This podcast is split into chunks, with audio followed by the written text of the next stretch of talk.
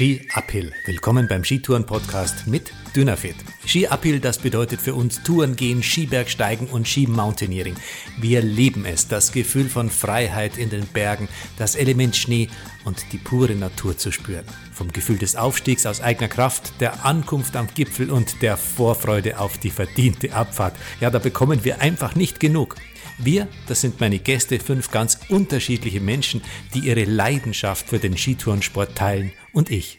Mein Name ist Bernhard Ziegler, ich bin seit mehr als 30 Jahren mit Begeisterung Skibergsteiger, Redakteur und Gründer eines Tourenportals.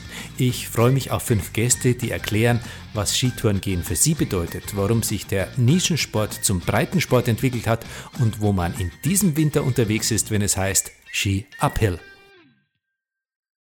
Wer aus Faulheit eine leichte Tourenbindung erfindet, dürfte ein wirklich interessanter Mensch sein, der viel zu erzählen hat. Fritz Bartel entwickelte die erste Pinbindung vor mehr als 35 Jahren und beobachtet seither mit Begeisterung und mit Entsetzen die Entwicklung des Skibergsteigens.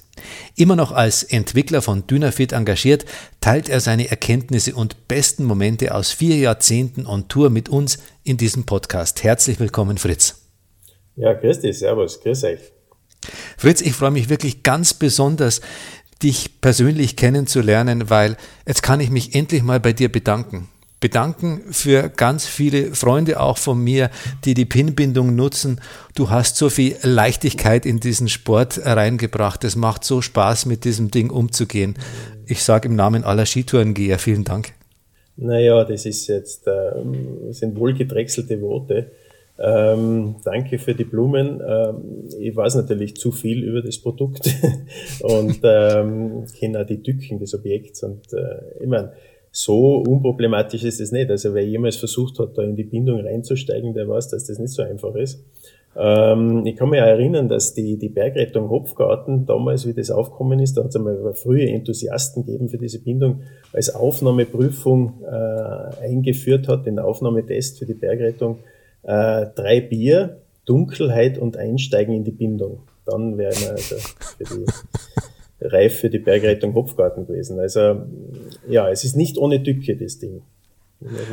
Also da bin ich mir auch nicht sicher, dass ich nach drei Bier noch reinkomme. Aber eben, so hat es immer ganz gut geklappt. Früher hat man ja noch einen Fangriemen gehabt, den hat man dann vorne gehalten. Also wir haben mhm. das so gemacht, um den Ski auszubalancieren und damit er nicht wegrutscht. Und da sind wir eigentlich immer gut reingekommen. Fritz, der Corona-Winter, das ist ja ein ganz besonderer Winter, der mit uns allen irgendetwas macht. Und ähm, diese Frage, dieses Thema, das geht an keinem so wirklich vorbei. Hat es deinen persönlichen Alltag jetzt auch beeinflusst, Corona? Was macht es mit dir? Ja, ja, ich meine, ähm, der, der, vorige Winter hat ja einmal, war ja recht gut. So im Februar, März hat es einmal richtig toll ausgeschaut und dann kommt also der erste der erste Lockdown, der da bei uns relativ hart exekutiert worden ist und, und wirklich wenig Tourengeher draußen waren. Ähm, ja, ich meine, ich bin ja, ja, wie soll ich das ausdrücken, von Haus aus ein Soziopath und im, im, im Keller links beschäftigt. Und das, das Social Distancing ist für mich eine natürliche Sache. Ähm, also die Industrie hat an sich weitergearbeitet, also irgendwelche Lieferanten und, und Dinge, das war jetzt nicht so beeinträchtigt. Aber natürlich, ja, es ist, äh, es ist schon, eine, schon eine Umstellung. Und ähm, ja, ich meine, ein, Zivilisation, also ein Land mit gewissem zivilisatorischen Anspruch muss halt damit äh, zivilisiert umgehen und human umgehen. Und, ähm, und, und ich glaube, von meiner Seite ist das Verständnis für also Einschränkungen durchaus da. Das ist ja, wäre ja schlimm, wenn man, wenn man da so, so einen darwinistischen Ansatz fahren würde und sagt, naja, das lassen wir jetzt laufen, das kann, kann das ist unvorstellbar einfach nicht. Ja, ähm, ich, meine, ich, ich war dann auch überzeugt, dass ich es im Frühjahr mal gehabt habe, hat sich aber dann als bei, einer, bei einem Test als, als negativ ausgestellt, aber, aber ich kenne auch in meinem Bekanntenkreis Leute, die es richtig wild erwischt hat. Und ich habe es jetzt im Herbst gekriegt, also das hat eine Zeit lang schon heftig weh. Äh, aber ist folgenlos vorbeigegangen. Ja. Aber die Einschränkung, wie gesagt, das ist ja was dran. An, an, wo findet man mich? Im Keller links beim Basteln. Ähm, aber ja, also für mich persönlich hat es jetzt nicht so viel umgestellt. Natürlich die, die, Jetzt bin ich mit Skischuhen beschäftigt, die, die ja in Italien hm, gemacht werden, ähm, die ja in den Firmen Lockdowns gehabt haben. Also da war, war natürlich schon Verzögerung und Beeinträchtigung da. Ja. Du bist nicht nur Skibergsteiger seit Jahrzehnten, du hast diesem Sport durch die Erfindung der Pinbindung im Jahr 1984 auch eine echte Innovation beschwert. Schauen wir uns einmal ein bisschen an, wie ging Skitour vor 35 Jahren? Hm, naja, wie ging es damals? Ich meine, ich weiß nicht, ob du auf das Material refer äh, referenzierst. Ähm, ich war also in einer Übergangsphase, von wie als, als Bur in die 70er mit meinem Vater und mit, mit Freunden da angefangen habe, Skitouren gehen. Das war so eine Übergangszeit bis in die 80er Jahre von, also von äh, Spannfällen zu den Klebefällen. Das war mal eine relativ große Umstellung. Das, äh, dann, dann von, bin aufgewachsen bis zu meinem 19. Lebensjahr habe ich äh, Lederschuhe gehabt mit so Schnallen drauf und dann so einen halben Innenschuh. Äh, äh, zu den Plastik-Skischuhen, die, diese Übergang, das hat auch bis in die 80er Jahre noch reindauert. Also es war so eine Zeit, wo, wo also ein gewisser Übergang war. Die, die Ski hat dann extra Tourenski gegeben. Äh, mein Vater war dann, ähm, der, der hat sich öfter lobend ausgedrückt über die neuen Ski, die nicht bei jeder zweiten Tour gebrochen sind, wie er es in Erinnerung gehabt hat in die 50er Jahre äh, wo sie immer so ein Skispitzel mitgehabt hat zum Aufschrauben, wenn der Ski wieder gebrochen ist. Äh, äh, also es war so, eine, so eine gewisse Übergangszeit. Ich meine, das Tourengehen, aufhatschen, schwitzen und dann irgendwie runterfahren, da hat sich ja nichts geändert in dem Sinn nicht. Materialmäßig ja natürlich, das, das von der von der Bunthosen äh, und Gamaschen und dann und dann Strickpullover zu was weiß ich, was jetzt alles gibt. Äh, äh das, da hat sich schon was geändert. Aber die Tätigkeit als solche und die Begeisterung oder die, für mich zählt ja sehr viel die, äh, der Eindruck beim Gehen, die, die, die wunderbaren Grafiken, die der Schnee oft macht und die Landschaft und die Bäume und was weiß ich. Also das, das ist ja ist nicht anders, nicht? Das ist definitiv äh, nicht anders. Was für mich ähm, gravierend anders ist, ist aber zum Beispiel die Informationssituation, die man heute hat mhm. gegenüber damals. Also ich kann mir oft erinnern, bei aller Liebe, ähm, dass man versucht hat, Informationen zu bekommen, ist es uns durchaus passiert, dass wir ab und an, nachdem es in München geschneit haben, auf einer angefrorenen oder angezuckerten Wiesen gestanden sind mit unseren Ski und, und uns gedacht haben, wow, Das haben wir uns jetzt heute ein bisschen anders vorgestellt und bei der ersten Skitour der Saison schon den Ski ähm, ruiniert haben, ähm, weil wir einfach keine Webcams gehabt haben, weil wir keine übers Internet Messstationen gehabt haben von den Lawinenwarndiensten mhm. und so weiter und so fort.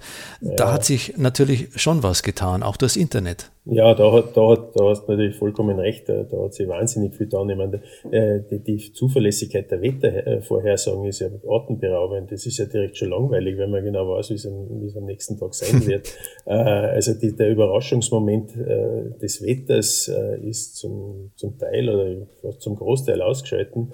Ähm, das kann man jetzt im Sinne von, wie soll ich sagen, Abenteuer durchaus als, als, als problematisch bezeichnen, wenn man genau weiß, wie es ist. Also so beim Klettern, also ein satter Wettersturz hat natürlich schon einen gewissen Unterhaltungswert gehabt. Aber äh, oder beim, beim Skitouren gehen auch Schneehöhen und so weiter. Da, ich meine, gebe ich da vollkommen recht. Also das ist natürlich schon eine ganz andere, andere Situation wie damals.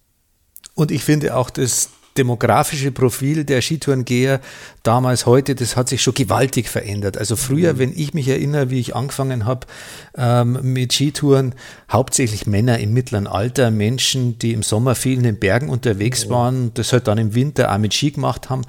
Das waren im wahrsten Sinne des Wortes oft Skibergsteiger, die konnten oft nicht einmal wahnsinnig gut Skifahren, sondern die haben einfach ihre Leidenschaft für die Berge auch im, im, im Winter ausgelebt. Mhm. Und, und heute hat man natürlich von der Altersstruktur und so weiter ähm, eine ganz andere Situation, glaube ich. Also da gehen ja jetzt, und das finde ich auch sehr nett, sogar Familien mit ihren Kindern auf Tour. Was hältst du davon? Ja, ich meine, das hat sich schon sehr verbreitet. Früher war das äh, sicher der Sport, äh, die Tätigkeit der, der Kletterer oder Bergsteiger. Was im Sommer halt Bergsteigen, Klettern war, war im Winter Skitouren gehen. Und äh, die, die älteren Männer, ja, sagen wir mal so, die sich da in den Bergen rumgetrieben haben, haben sie aus diesem, aus diesem Klientel halt äh, rekrutiert. Ja, ich meine, die, diese Erweiterung äh, Endurance Sports, also von Triathleten, Marathon, diese ganzen Ausdauersportarten spielen da wesentlich mehr rein jetzt als früher. Äh, die Einstellung hat sich geändert. Ich meine, diese Leistungsfähigkeit der, der Athleten oder der, der quasi Durchschnitts Berggeher äh, und, und Tourengeher ist ja, ist ja atemberaubend. Ich meine, gerade gestern waren er da. Äh, der hat mir gesagt, ja, da ist er da gegangen und da und da im Sellrein auf und nieder. Also ja, seid da hinten runtergefahren, ja, und dann über den Sömen zurück und so. Ja, das ist ja, sage ich, ist ja wahnsinnig weit. Ja, ja, ist schon gegangen. Die Umrisse waren 3200 Höhenmeter. Äh, ich meine, das, ich, ich kann mich nicht erinnern, dass ich jemals 3200, obwohl ich gut benannt war in meiner Jugend, ähm, 3200 Höhenmeter gemacht hätte. Also da hat sich von der Einstellung auch sehr viel geändert. Äh, früher, ich meine, wenn wir ins Krasertal gegangen sind oder im Kraser irgendwas, das waren Bergschuhe und Rucksack und, und Biwaksack von mir aus dabei. Äh, und jetzt laufen sie in der kurzen Hosen mit, mit, mit Turmpatschen da rein. Also das ist, die, das ist ganz, ganz anders geworden, glaube ich. Das ist, äh, und das ist eigentlich voll interessant. Nicht? Ich meine, wer hätte gedacht, dass das auch äh, dass die Mode derartig Einzug hält in diese, in diese Beschäftigung da. Weil man das, das ist ja äh, von, von die Ski bis zur Kappen ist ja das durchgestylt gelegentlich. Ja. Also das ist ja Wahnsinn, nicht? Also früher, wenn das so rote und blaue Anoraks geben und, und, und eine braune Knierbundhosen. Also das war, ist schon, schon interessant, was sich da geändert hat, ja. 3200 Höhenmeter ist gewaltig. Ähm, in die Nacht reinkommen, natürlich auch einen ganzen Tag unterwegs sein. Ich stelle mir bei solchen Auf und Ab und Rauf und Runter und schnell unterwegs sein natürlich die Frage, ob Sie diesen Genuss, den du vorher beschrieben hast, die Landschaft anschauen, die Spur in einen unberührten Hang sehen, sich überlegen, wo gehe ich da hin, wo fahre ich da runter, die verschneiten Bäume zu genießen, dass das ein bisschen auf der Strecke bleibt ja, kann, kann sein. Kann sein, ja. Wenn, wenn man da wirklich so durcheilt durch die, durch die Gegend, bleibt vielleicht nicht viel für das. Aber man, es ist ganz individuell. Man kann nicht sagen, dass es das pauschal nicht gibt. Ja. Ich glaube, das ist einfach der eine so, der andere so. Ich meine, das ist halt die, wie es halt jeder sieht. Oder jeder, der andere sieht das als reines Sportgerät und der andere denkt sich, der Zweck ist, das, ist die Gemeinschaft und das Bier danach und so irgendwie. Ne? Also ich glaube, da gibt's alle Spielarten und alles ist richtig. Also alles hat seine Berechtigung, gar keine Frage. Gar keine Frage. Du hast ja schon ein bisschen erzählt, wie du damals als Skibergsteiger unterwegs warst. Wovon träumte man damals als, als Bergsteiger, als Skibergsteiger? Ja, Mann, weiß ich nicht. Wenn ich Gut, präzisiere ich. Wovon hast du geträumt als Skibergsteiger damals? Ja, als Skibergsteiger. Ich meine, ich bin ja da quasi skisozialisiert im Tiroler Unterland und in Kitzbühel und so. Und da, da gibt es natürlich höhere Berge und irgendwo steile Flanken. Äh, vielleicht auch mal irgendwo anders hinfahren. Also also Schweiz, Frankreich und so. Also das, das hat man schon im, im, im Visier gehabt. Und ähm, ähm, ja, ist uns auch ab und zu mal was gelungen, nichts nach heutigen Maßstäben, nichts wirklich Aufregendes, aber für die damalige Zeit, ja, das waren schon ganz, ganz nette Sachen. Ähm, Erzähl.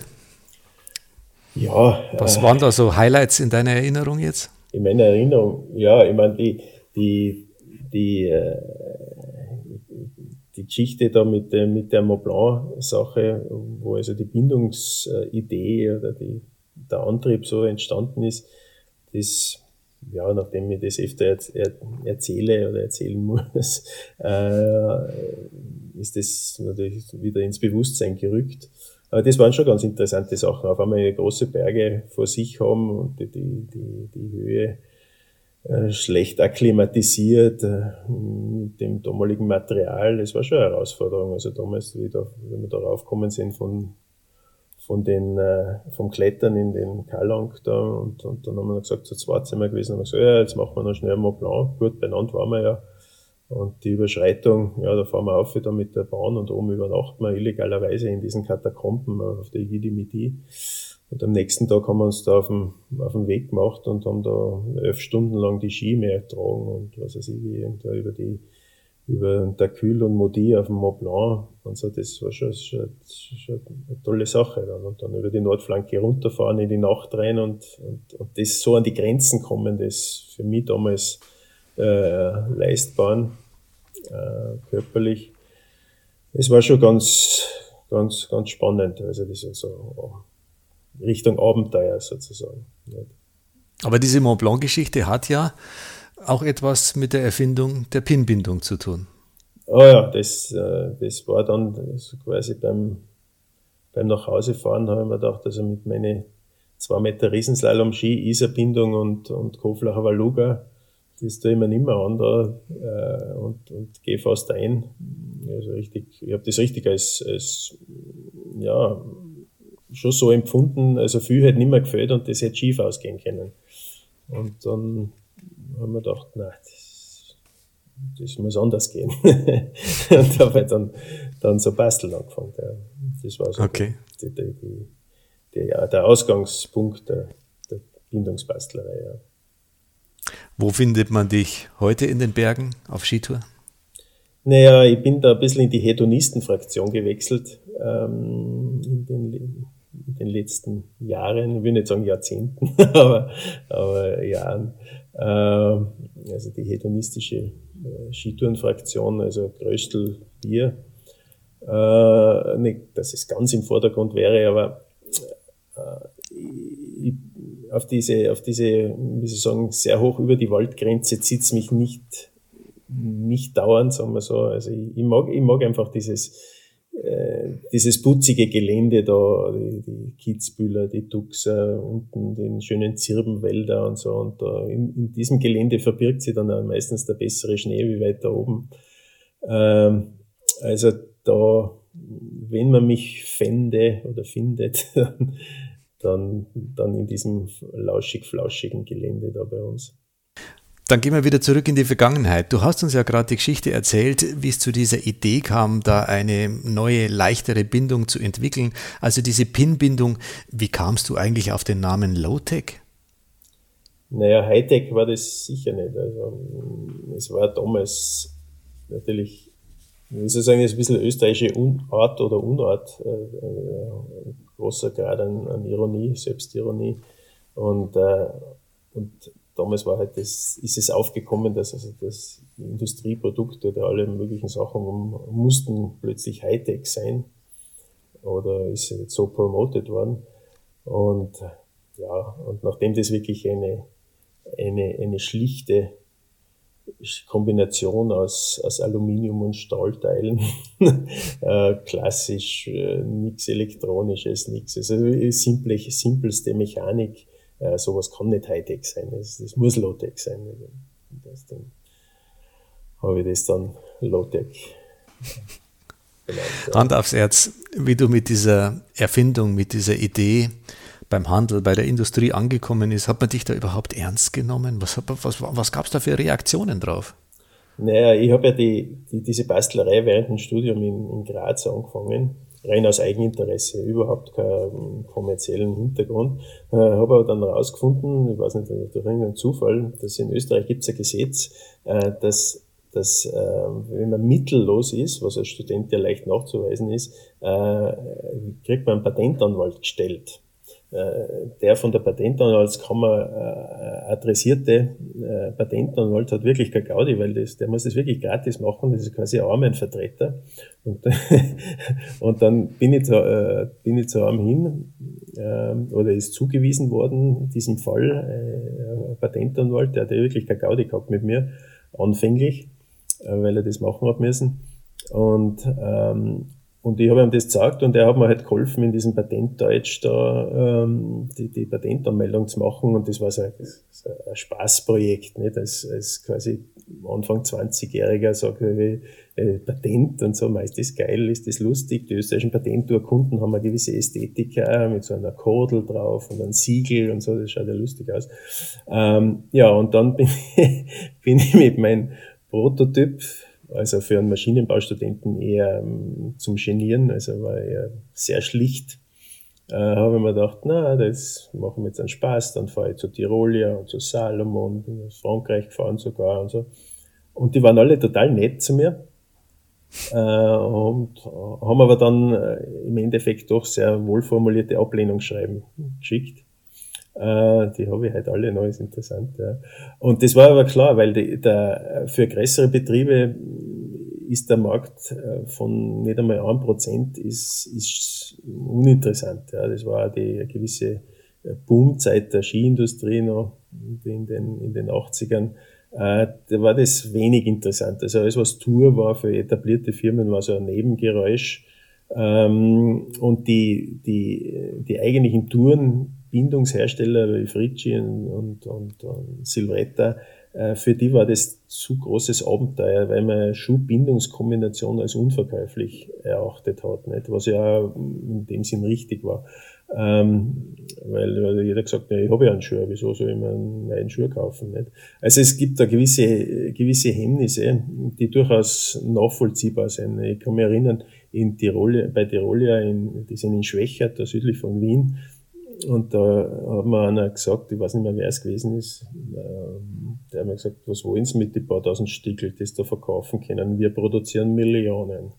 Mhm. Und äh, durchaus rationaler Zugang. Ja. Derweil hätte ich ja das Patent, das ich dann irgendwie gekriegt habe, ähm, für Bagatelle verkauft. Als Student hätte ich mir gesagt, das waren, ich hätte gesagt, 40.000 Schilling, nein, 30.000 Schilling. 30.000 Schilling, also, was ich, das sind jetzt die Inflation dazu rechnet, vielleicht ähm, 4.000, keine Ahnung, 4.000 Euro oder so.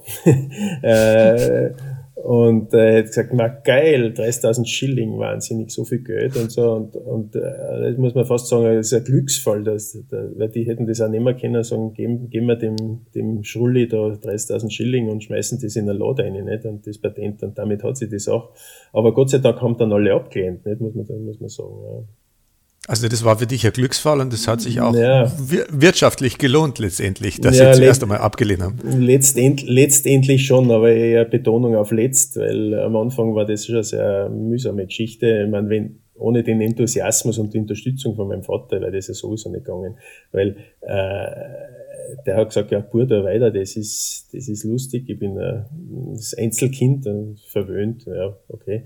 Äh, und der hat gesagt, naja, das, ein gewisser Stolz auf sein Buben hat da mitgespielt. Und, gesagt, ja, und außerdem bringt mir das 15 Jahre, da kann ich wieder mitgehen mit den Jungen. äh, und und ähm, ja, so, so hat er das dann also wirklich sehr, sehr unterstützt.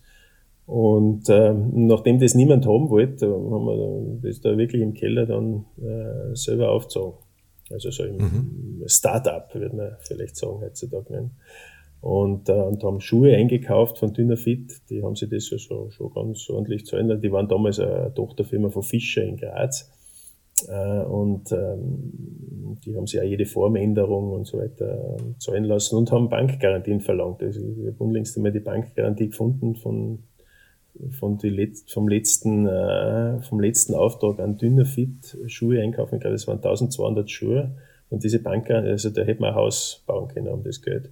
Äh, und das hat mein Vater gesehen. Der hat mein, mein Vater hat die Sicherheit des Hauses, unser Haus da gesetzt und äh, und, äh, und die, die Bank hat immerhin 2% verlangt.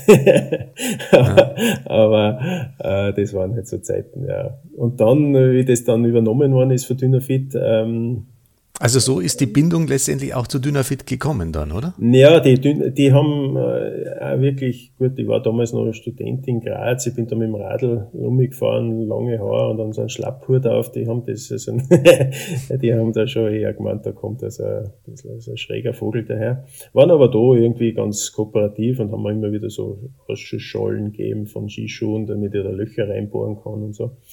Äh, aber es, wie soll ich sagen, ganz glaubt haben sie an das Projekt nicht.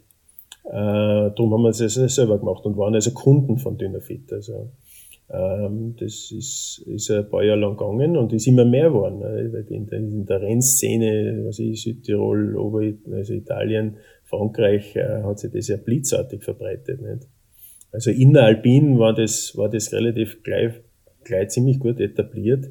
Ähm, ich habe ja gesagt, für die, für die extremen Spinner ist das was nicht. Mittlerweile würde ich sagen, es ist überraschend, wie viele Spinner das gibt. Aber äh, aber äh, ja. Das also das heißt, die, die Leistungssportler haben hingegen zu Industrie und Handel sofort reagiert auf diese Bindung und ja. haben gesagt, das probieren wir aus, das ist ja. eine tolle Geschichte, oder? Habe ich das richtig verstanden? Ja, ja, die, die, die, die haben das gleich genommen in Italien, Frankreich hat es ja diese mehr als bei uns äh, diese Skitourenrennen gegeben, tolle Veranstaltungen in allen äh, Tälern und Seitentälern äh, der Alpen und äh, die waren immer auf der Suche nach leichtem Material natürlich. Nicht? Und, und, mhm. und äh, ich kann mich erinnern, äh, irgendwie hat also ein französischer Bergjournalist einmal Wind gekriegt von der Sache und hat mich angerufen, ob ich nicht einmal nach Frankreich komme, will wieder einen Artikel schreiben über das. Und da habe ich gesagt, ja, ja, kann ich schon machen. Ja, er, er, er fährt eh zur, hat Kassen Mont Blanc, Rallye, da war so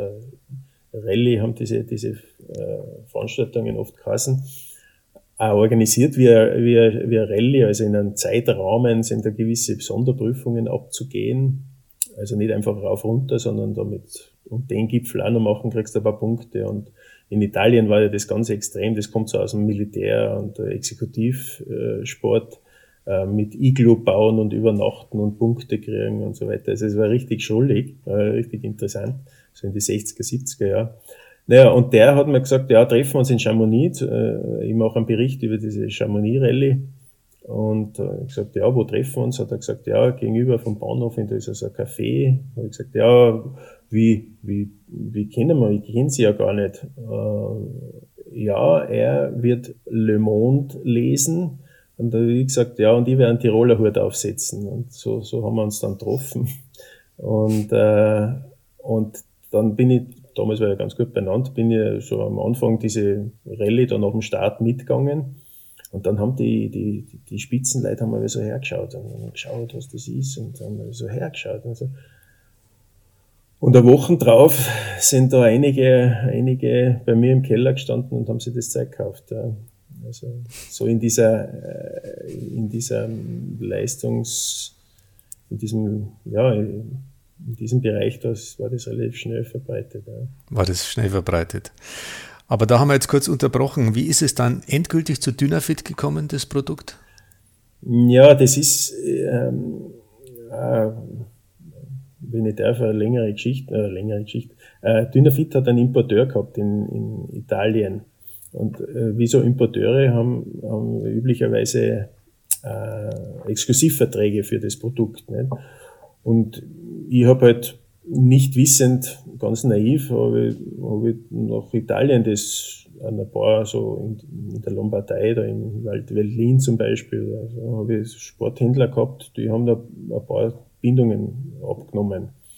Und das hat der mitgekriegt, dieser Importeur, und hat dann äh, zu Dynafit gesagt, ja, aber das geht jetzt nicht, dass da quasi auf anderem Wege, damals war ja es noch mit Grenze und so weiter äh, und Zoll, ähm, dass da quasi die, die, die, die, jemanden gibt, der diesen Vertrag bricht oder Dynafit bricht den Vertrag, indem sie das zulässt, dass da über andere Wege Skischuhe, Dynafit-Skischuhe nach Italien eingeführt werden. Und, äh, und der hat gesagt, und dann haben sie mich angerufen, die Dynafitler, und haben gesagt, ähm, wir können da keine Schuhe mehr verkaufen. ähm, das war natürlich schon ein, ein, ja, mild ist vielleicht nicht richtig, ein milder, ja, wilder Schock, weil die, diese ganze Partie, dass man die Schuhe wieder anpassen muss an diese äh, Beschläge mit den Löchern drinnen und so weiter, äh, was ja ziemlich mühsam war und mit hohen Kosten verbunden war, äh, dass, das man, dass man das nochmal macht mit, mit einem anderen Hersteller, das war da habe ich echt überlegt, ja, das Game Over, das war's jetzt. Also jetzt, jetzt lasse ich es nicht. Und mal Geld verdient habe ich ja an sich auch nicht. Äh, meine Frau, das äh, hat mir damals einmal gesagt, in, in einer sehr realistischen Einschätzung der Situation, es war billiger, wenn es nichts tatst. äh, und das hat ja soweit auch gestimmt. Ja. Ja, und dann, äh, und dann auf einmal kriege ich einen Anruf von Dynafit, ja, aber was ist, wenn du uns du die Bindung gibst? Und ich habe halt dann äh, abgewogen, wenn ich selber weitermachen will, dieses Produkt, dann muss ich mich professionalisieren. Dann geht, dann geht es nicht mehr so einfach im, im Keller da und das muss also äh, äh, einen weiteren Schritt, würde, würde es einen weiteren Schritt benötigen, um da ja, einfach das professioneller hinzukriegen. Und das Risiko, das damit verbunden ist, Angestellte, Produktionshalle und so weiter, das für so ein Randnischenprodukt, für, für so eine Spinnerei, das war schon mit einem gewissen Risiko äh, verbunden. Und, und Dynafit hat gesagt, ja, gib uns du die Bindung. Und dann habe ich eben einen Lizenz, Patentlizenzvertrag mit denen abgeschlossen. Und das im Wesentlichen, äh, meine, die Hauptpatente sind ja schon lange abgelaufen, aber im Wesentlichen ist das die Basis unserer Beziehung. Ja. Mhm. Jetzt schauen wir uns die Technik einmal ein bisschen genauer an. So eine Bindung entwickeln stelle ich mir als Laie natürlich sehr komplex vor. Welche technischen Herausforderungen galt es denn damals für dich zu lösen?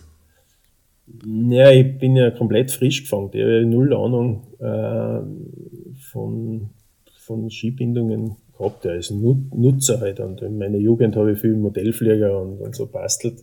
Also einen gewissen, wie soll ich sagen, Hands-on-Zugang zum Basteln habe ich schon gehabt. Aber, aber die Spezifika, aber man kann sich da natürlich einlesen in Normen und, und, ähm, und so weiter.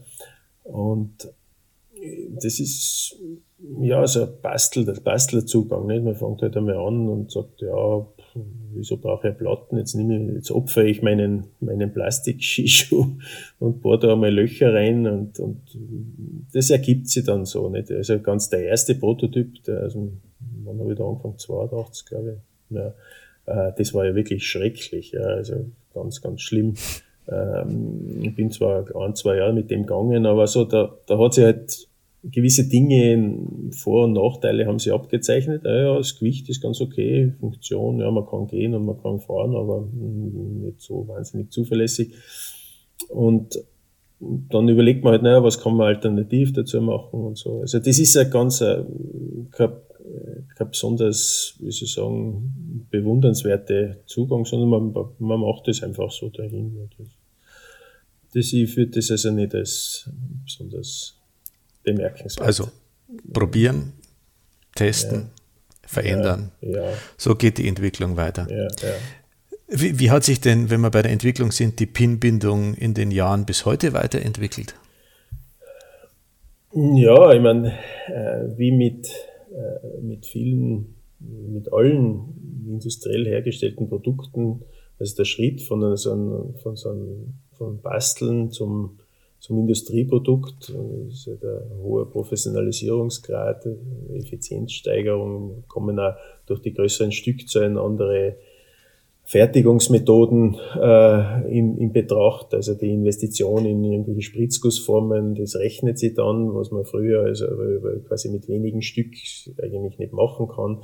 Damit ergeben sich also Designmöglichkeiten, Formänderungen und so weiter. Also das, ähm, ja, es ist auch ein ganz ein natürlicher Prozess der, der, der Industrialisierung. Ist denn die heutige Bauweise von so einer Pinbindung mit deinen Erstmodellen vergleichbar? Gab es da Meilensteine dazwischen? Ja, ich meine, das, das, Prinzip ist, das Prinzip ist nach wie vor gleich. Also vorne zwei Zapfeln, hinten zwei Stifteln und das war's dann.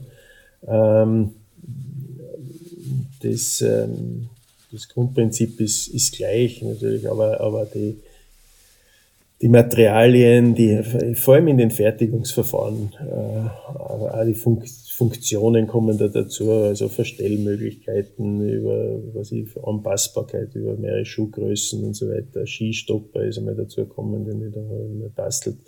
Dazu, es ist, es wächst halt so dahin. Ne? Das sind so, ähm, so, ob man da Meilensteine festmachen kann in der Entwicklung. Sicherlich der Übergang vom vom, vom Keller basteln zum, zu, zu, zum Industrieprodukt ist, ist schon ein, ein größerer Schritt. Ja.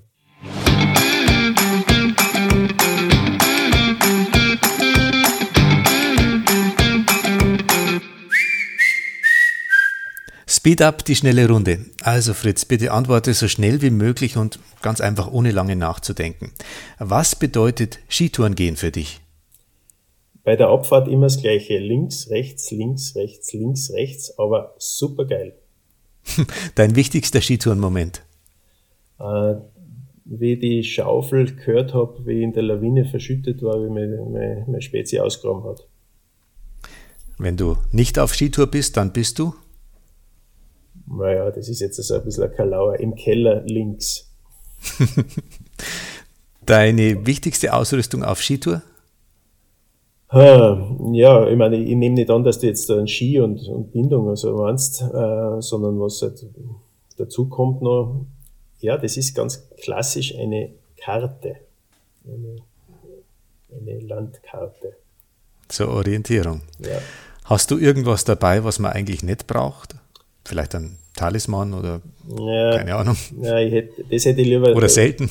Was ich, was ich wirklich nicht gerne mit äh, haben würde, aber doch mitnehmen muss, ist äh, ziemlich Bauchfett. Dein Sport im Sommer? Ja, das ist Biken und, und äh, ja, Kraxeln. Also, ich meine, ich habe ziemlich kaputte Knie, also ein bisschen das eingeschränkt, aber so Bergsportgeschichten halt, ja. Deine Familie findet Skitouren? Ja, super. Ähm, gelegentlich nicht im gleichen Enthusiasmus, äh, wie ich das empfinde. Dein Lieblingssport in 20 Jahren? Äh, Im Grab rotieren. Also, da fällt uns bestimmt bis dahin noch was anderes ein. Du bist der ja, Erfinder. Ich meine, was in 20 Jahren, stell dir vor, in 20 Jahren, da bin ich 80. Was, was, was, Na, kann man, ich kenne kenn und kannte durchaus Leute, die mit 80 noch auf Skitouren waren. Ähm, anders als mit 20, 30 und 40. Das verändert sich, das ist ganz klar. Mhm. Aber gerade dank dieser Erfindung, dieser Leichtigkeit, der Ausrüstung, die man heute hat, geht da schon ein bisschen was.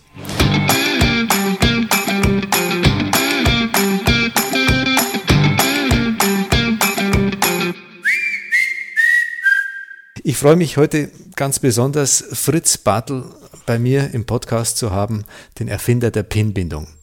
Heute, fast 40 Jahren nach deiner Erfindung der Pinbindung, bist du immer noch leidenschaftlicher Tüftler. Andere sprechen von einem der spannendsten Köpfe im Skitourensport.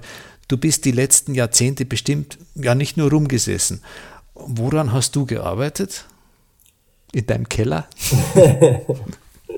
naja, ja, natürlich habe ich, habe ich die, diese Skibindungsgeschichte einige Zeit ähm, für Dynafit betrieben, also von den, von der, vom Übergang zu Dynafit bis, bis, zu, bis weit in die Zeit, wo Saleva das dann übernommen hat. Ähm, und dann ist einmal eine technische Abteilung aufgebaut worden, die das äh, übernommen hat, Gott sei Dank, weil es, es war ja vorher die Situation, dass wenn ich meinen Laptop in, in, in Fluss runter, in ihn runtergeschmissen hätte, dann wäre alles weg gewesen. Also das kann sich eine größere Firma nicht leisten. Man muss, man muss da eine Struktur aufbauen, die also das, das ohne, ohne, wenn das so an Einzelpersonen hängt, das, das geht natürlich nicht. Und das ist auch gut so, da kommen neue Ideen und so weiter äh, und, und ein frischer Enthusiasmus von, von, von, von den Beteiligten. Äh, das ist ganz, ganz wichtig, würde ich sagen. Ja, ähm, was war die Frage? was du in letzter Zeit in deinem Keller also, was, so was alles in, gebastelt in, oder entwickelt hast. In letzter Zeit, ah, in letzter Zeit. Ja, zwischendurch war ich mal Lehrer an einer HTL, also an, also an diesen technischen Schulen, die wir in Österreich da haben, äh, eben äh, aufgrund von Erfolglosigkeit im Skibindungsbereich war ich also gezwungen. Ich habe immer gesagt, wenn, ich, wenn alle Stricke reißen, wäre ich Lehrer. Aber ich habe nicht gewusst, dass die, die Stricke so früh reißen. Und dann bin ich äh, für zwölf Jahre lang HTL-Lehrer gewesen, also neben der Bindungsgeschichte, äh, jetzt ein bisschen flapsiger formuliert, ich habe weder das eine noch das andere sehr seriös betrieben, aber äh, das war halt ein, Broterwerb, endlich einmal ein ziviler Beruf und, und, zwei kleine Kinder und Familie, dass das einmal quasi ein gesichertes Geld im Haus ist. So, das war also ein, ein, ein, ein Zwischen, äh, Zwischenbeschäftigung. Aber war total super, muss ich echt sagen. Äh, und in den letzten, in den letzten Jahren, äh, da hat sie auch wieder ein Zufall, äh, Dynafit hat, einen, hat, hat einen, als Athleten diesen Hoji Eric Jorleifson, mhm. Den habe ich mal beim, bei einer Dynafit-Veranstaltung auf einer Hütte in der Schweiz kennengelernt, aber ich habe diese Freeride-Szene überhaupt nicht beachtet, ähm, ignorant wie ich bin. Äh, und mir ist nur aufgefallen, dass der ziemlich gut Skifahrt und gern Bier trinkt, habe aber den, mir den Namen auch nicht gemerkt und so. Und der ist aber ganz ein wiffer, wiffer Knopf, abgesehen davon, dass er also überirdisch Skifahrt. Äh, der hat gesagt, ja, er verwendet schon gern dieses Tourenmaterial auch beim Freeriden. Das war ja einer der ganz ersten, der, das, der, der diese Zapfhalbindung für, für seinen Sport verwendet hat, weil nicht nur Hubschrauber fliegen und mit, mit dem Lift fahren, sondern auch zu Fuß gehen zu diesen äh, Abfahrten, die diese Profis da machen. Aber er hat da ein bisschen eine Anforderung an den Skischuh, ähm, da passt ihm halt was irgendwie nicht. Und ähm, ähm, er hat dann ähm, das versucht, den, äh, das vorzubringen. Und diese Skischuhentwicklung ist in Italien. Und die haben ihn dann weggeschickt und irgendwie, so quasi um ihn loszuwerden, und gesagt, ja, geh zum Fritz, vielleicht hilft er dir. Und dann ist er, weiß, genau weiß ich es jetzt nicht mehr, aber mir ist vollkommen unangemeldet bei mir im Keller auf einmal gestanden äh, und hat gesagt, ja, äh, ist schon ganz okay, aber er hat da so, eine, so eine Anforderung oder so, so eine Idee. Und mir hat das irgendwie imponiert und habe gesagt, ja, kannst gleich da bleiben, wenn du willst. Ähm, er hat dann seine Flüge mehrmals verschoben, zurück nach Kanada. Und dann haben wir in, in relativ kurzer Zeit einen Prototyp gebaut, und dieser Prototyp war dann immerhin 200 Tage am Schnee. Er hat also eine Filmprojekte gemacht mit dem, mit dem Prototyp-Schuh. Also Proof of Concept war dann irgendwie da. Und ich habe gesagt, ja, du hättest den Schuh ganz gern für quasi als leistungsfähigen Schuh zum Skifahren, mit dem man aber relativ gut gehen kann oder sehr gut gehen kann. Und, und mir gefällt das, weil ich bin alt, krank, faul und mag mich nicht mehr bücken. Weil ich, ich gesagt, äh, für Jahrzehnte habe ich eigentlich diese, diese äh, am Gipfel habe ich drüber gemalt, dass ich mir jetzt die Hose raufziehen muss, die Schnallen wieder zumachen und, und alles ein bisschen mühsam ist und das Ganze im Schnee und im, gelegentlich im Schneesturm, das ist es ja. Ähm, wie Sie sagen, ab einem gewissen Alter ist das unwürdig. und und, äh, und äh, eben der, für seine Zwecke ist der Schuh ja, besser als das, was er vorher gehabt hat.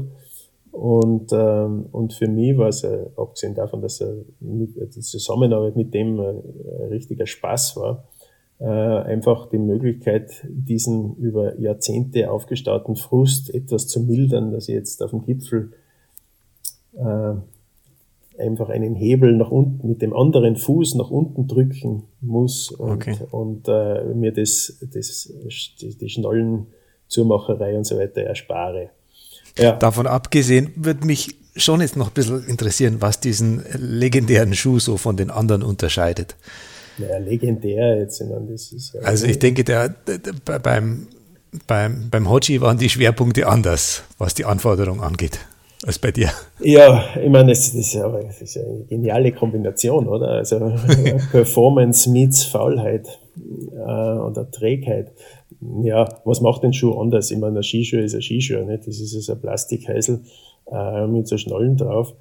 Ähm, also so die Revolutionen ausrufen ist ja zumindest für mich schwierig, aber äh, der Schuh vereint halt äh, doch als für, für Tourenschuhe verblüffende Abfahrtsperformance mit einer, wenn man diesen Hebel betätigt, verblüffenden Beweglichkeit beim Gehen. Also das, mhm. ähm, das ist schon, äh, mir hat aber ein bisschen gestört. Äh, oder das Beste aus beiden Welten, kann man sagen. Ja, mir hat das immer ein bisschen gestört, weil der, der Zugang äh, in, in, in Gesprächen mit den Schuhentwicklern seit, seit vielen, vielen Jahren äh, ist die Entwicklung so, ja, wir machen einen aufstiegsorientierten Skischuh äh, und wir machen einen abfahrtsorientierten Skischuh. Und ich habe immer gesagt, ja, ich kann ja nicht zwei Paar Schuhe mitnehmen und um am Gipfel, am Gipfel wechseln. Ne? Das geht ja nicht. Also der, der Zugang, dass man das so trennt, ist für mich nicht nachvollziehbar.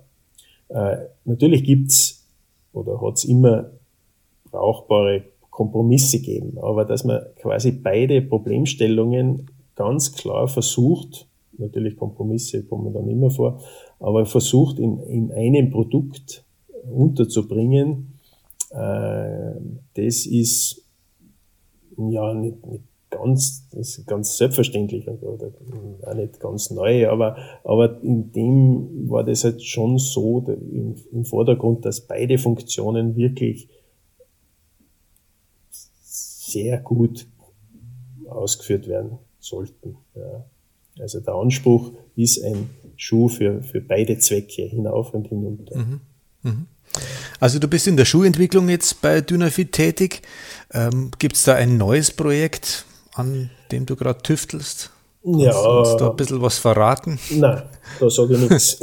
Doch, nein, bitte. Nein, da sage ich nichts.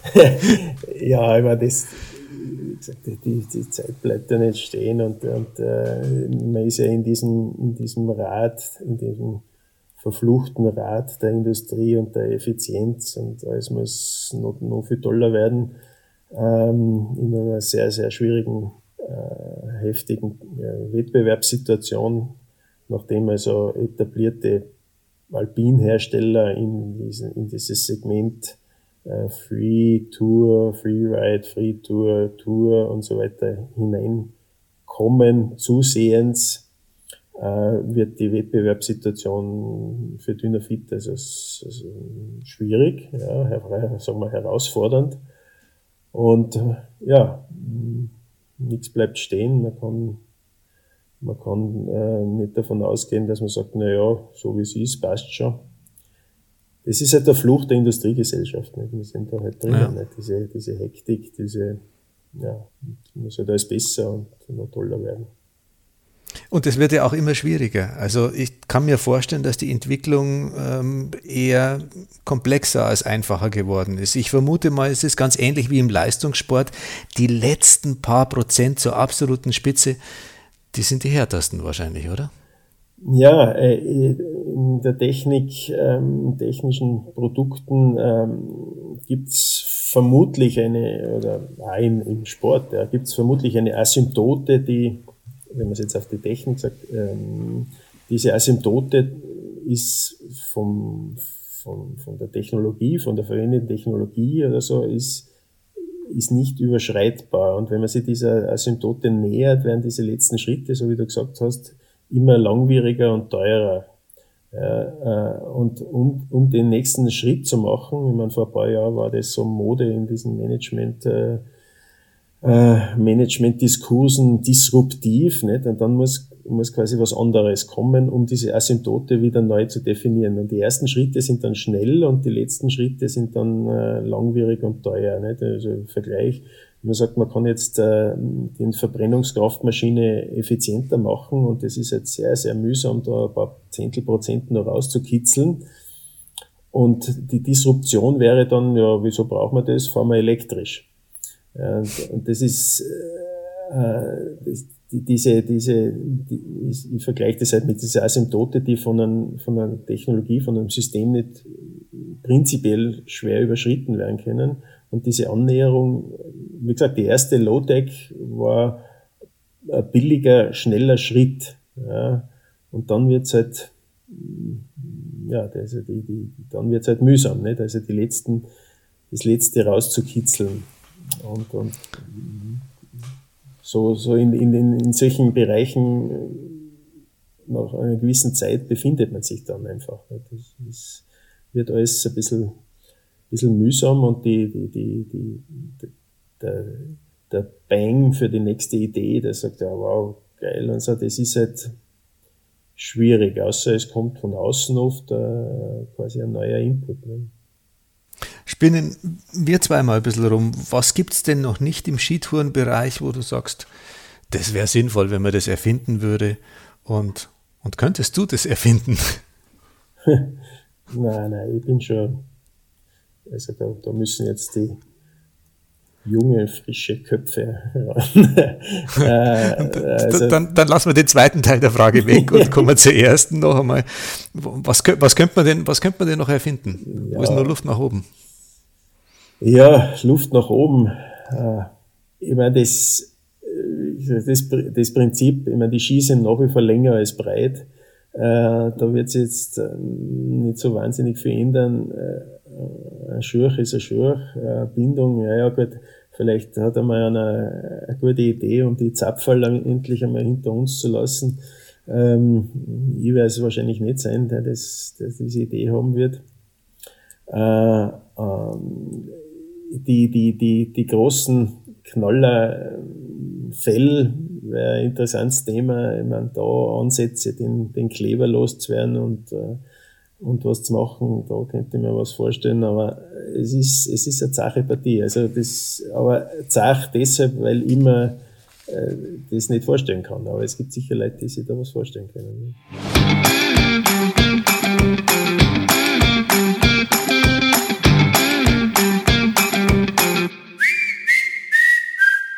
Thema Skitouren. Fragerunde entweder oder. Rauf oder runter? Ja, wenn du diese Klarheit unbedingt haben willst, dann runter. 80, 90 oder 100 Zentimeter unter der Bindung? 100. Fan von einem breiten Ski? Ja, ich bin ja mittlerweile von, der, von dieser, vom Hoji ein bisschen angekränkelt, also vom Hoji, vom, okay. er, vom Eric, dass ich, hm, wie Sie sagen, diesen, diesen, dieser Breit-Ski-Fraktion durchaus was abgewinnen kann. Ja, es, ist, es ist eine Inspiration mittlerweile für mich. Äh, äh, da könnte ich da jetzt eine kleine Geschichte erzählen. Ich habe Ende der 80er Jahre so Fat Boys gekauft. Also die haben wir bei uns gar nicht gekriegt. Das waren breite Ski, die, die verschiedene Skifirmen gemacht haben für die Helikopterunternehmungen in Kanada. Die haben 11 Zentimeter äh, gehabt, damals schon, haben Fat Boys geheißen und sind entwickelt worden für Leute, die nicht Skifahren können. Also, und mit solchen breiten Ski kann jeder Idiot Tiefschnee fahren. Das ist so. Mhm. Äh, und ich habe damals diese Skier gehabt, bin da Skitour gegangen damit. Ich habe sie jetzt noch da stehen, Atomic waren das. Äh, war gar nicht so einfach, so breite Fälle zu bekommen, aufzutreiben. Habe aber das Potenzial nicht gesehen. Ich war einfach zu blöd. Ich bin gefahren wie 1000 Bögerl und irgendwann habe ich gesagt, ja, zum Aufgehen ist ziemlich schwer und oben, das ist so einfach. Das ist ein bisschen mitteleuropäische Einstellung. Wenn es nicht weh tut, ist nichts. Ähm, das ist was bringt mir das? Ja, das ist einfach zu einfach. Ja, aber ich habe das Potenzial damals nicht gesehen. Wenn ich damals gesagt hätte, ja, ist das geil, da kann man jetzt, damals hätte ich es ja noch ein bisschen kennen, irgendwo hupfen und mit einem Affenzahn irrsinnig weite Bögen fahren. Äh, aber ich war geistig nicht in der Lage, mich so zu öffnen, dass ich sage, das, das ist geil, das nutze ich aus. Ja. Und jetzt muss der Hoji da zu mir kommen und mich, mich quasi einweisen in diese, ja, die Zukunft ist überhaupt kein Bogen mehr, nicht? nein, nein, also äh, äh, äh, universeller Tourenski ist natürlich in der Gegend von 80, 90, ja, also das ist meiner Meinung nach. Okay. 6 Uhr morgens oder 6 Uhr abends? 6 Uhr abends. Kaspressknödel oder Kaiserschmarrn? Das sind natürlich harte Alternativen, vor die, die du für mich stellst. Ähm, ähm, Kaiserschmarrn. Ich bin ein Süßer. Gipfel oder Hütte? Äh, ja, ach, das sind schon, das ist beinhart, was du da fragst. Gipfel. Couloir oder Piste? Ja, das ist ja beides nichts nicht. Das ist ja weder Couloir, ist, ist, ist richtiger Gaudi, noch, noch, ja, Piste kann schon Gaudi sein. Aber nachdem wir doch beim Bergsteigen bleiben, sage ich Couloir. Voralpen oder Himalaya? Voralpen, Voralpen, eindeutig Voralpen. Wenn du jetzt unterwegs bist auf Skitour, hast du da Musik im Ohr über irgendeinen so Kopfhörer oder lieber Natur im Ohr? Natur. ACDC habe ich daheim. Skitourenrennen, Mezzalama oder Sella Mezzalama ist, glaube ich, das Umfassendere. Bist du Ausrüstungsjunkie oder Allesträger? Alles, alles Probierer, alles Träger oder gezwungenermaßen alles Ausprobierer und somit alles Träger. Nicht? Also mhm. alles ausprobieren. Scherzfrage, Pin oder Rahmenbindung? Ja, Rahmenbindung. Klar, selbstverständlich.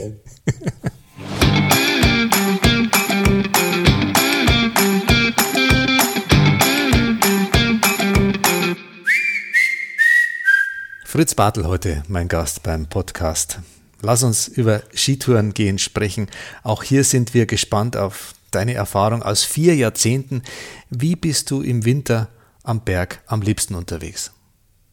Am, am, am, lieb, am liebsten bin ich unterwegs, ähm, wie gesagt, so also auf, diesen, auf diesen lauschigen Mugeln da bei uns, ähm, mit dieser fantastischen Landschaft gelegentlich. Ähm, also ich liebe Zirben zum Beispiel. Zirben, das ist diese zirbelnden Regionen, das ist ein, ist ein Wahnsinn. Das ist ästhetisch, es ist derartig, derartig befriedigend für mich. Das ist wirklich, und da durchzuwandern, das kann ja durchaus ein bisschen flotter sein, solange es nur der Schnauf, aber äh, und, und diese gelegentlich diese Ästhetik des glitzernden Schnees, Sonne oder es ist, es ist so fantastisch, so fantastisch. Meine, das ist, das ist ja gelegentlich denke ich mir, das ist ja tränenrührend fast so. so, so es ist wirklich so eine Winterwunderwelt, gell? Ja, es ist so kitschig und, und man muss sich wirklich vor Augen führen, welchen Luxus wir da haben.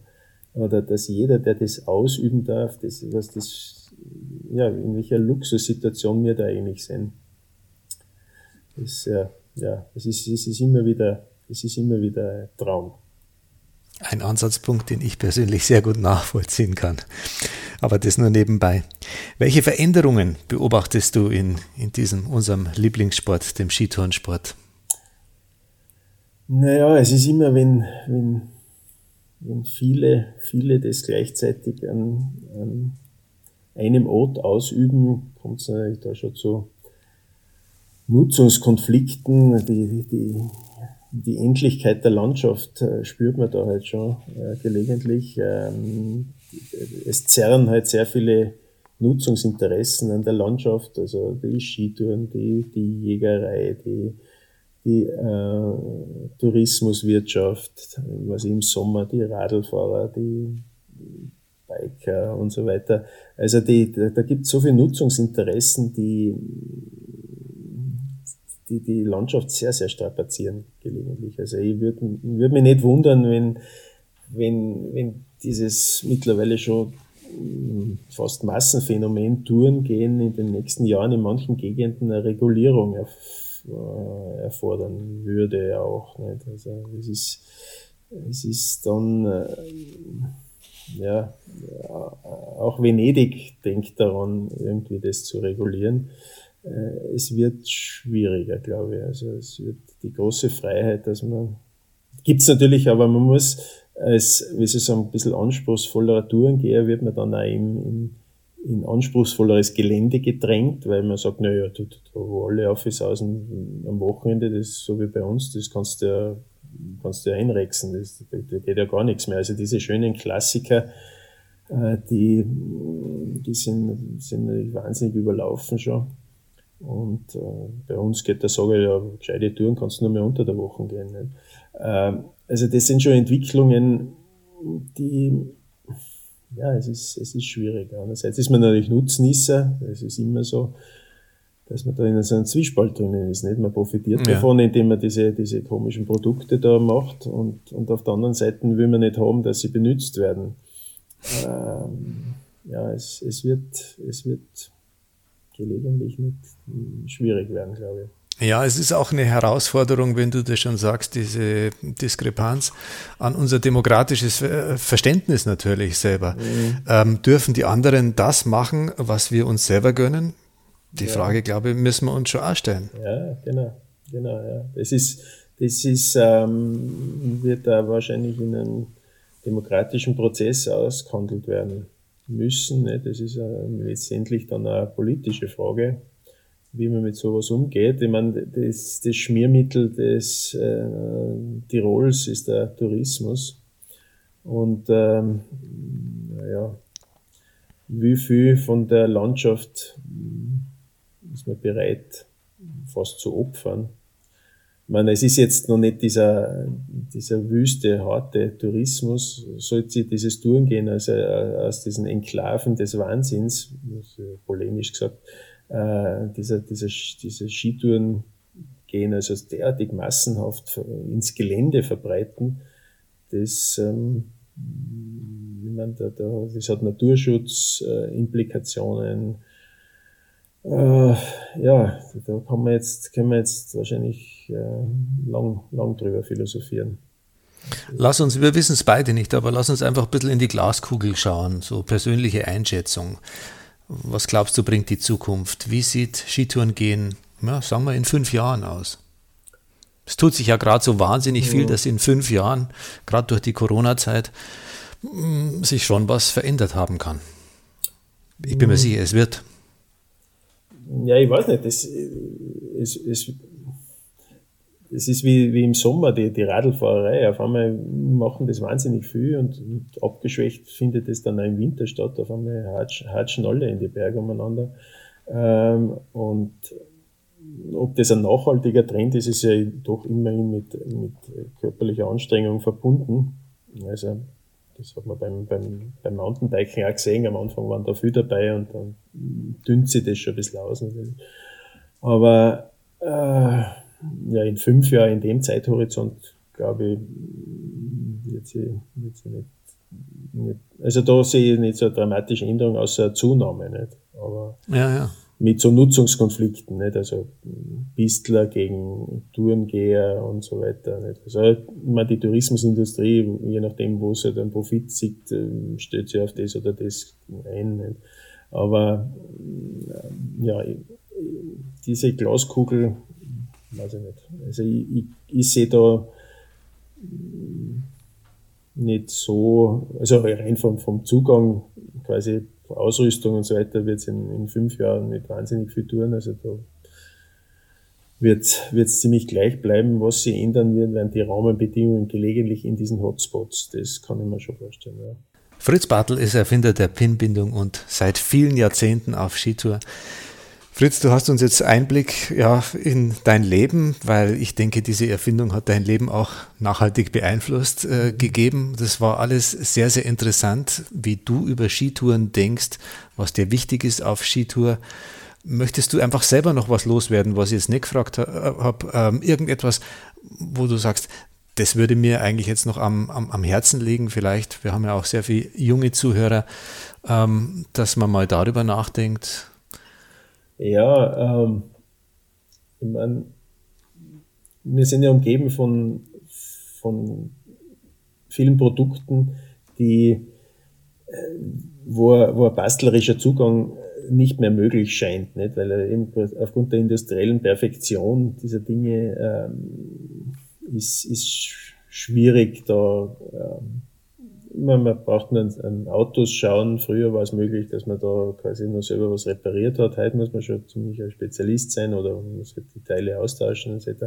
Also die, die Dinge entziehen sich diesem bastlerischen Zugang. Ich würde aber trotzdem, ähm, äh, wie soll ich sagen, aufrufen, ähm, diese, wie soll ich sagen, diese Respektlosigkeit äh, zu kultivieren und zu basteln, ja, also irgendwas zu schweißen oder zu einfach zu tun. Ja, das ist durchaus eine, kann durchaus eine nette, befriedigende Art sein. Nicht? Und so. Also es, es sind durchaus noch, noch Dinge da, die, die bastlerisch zugänglich sind, was ich, Fahrradl und so weiter. Also das ist mein Aufruf, äh, ganz pathetisch, äh, klingt, klingt ziemlich blöd, aber bastelt ein bisschen was. Fritz, vielen Dank für dieses tolle Gespräch, dass Gerne. du uns so tiefen Einblick hast gegeben, auch in dein Leben, in deine Erfindung, in diesen Prozess. Es war sehr nett, mit dir zu ratschen. Danke dir. Gute Zeit auf Skitour. Im nächsten Ski Uphill Podcast begrüßen wir den Schweizer Berg- und Skiführer Andi Steindl. Er ist einer der erfolgreichsten Speedbergsteiger der Welt und spricht mit uns über Geschwindigkeit am Berg und in der Höhe und welche Rolle das Risiko für ihn bei seinen Speedprojekten einnimmt. Ich bin mir ganz sicher, auch das wird wieder ein sehr, sehr spannendes Gespräch und ich freue mich, wenn ihr wieder mit dabei seid. Servus, bis zum nächsten Podcast.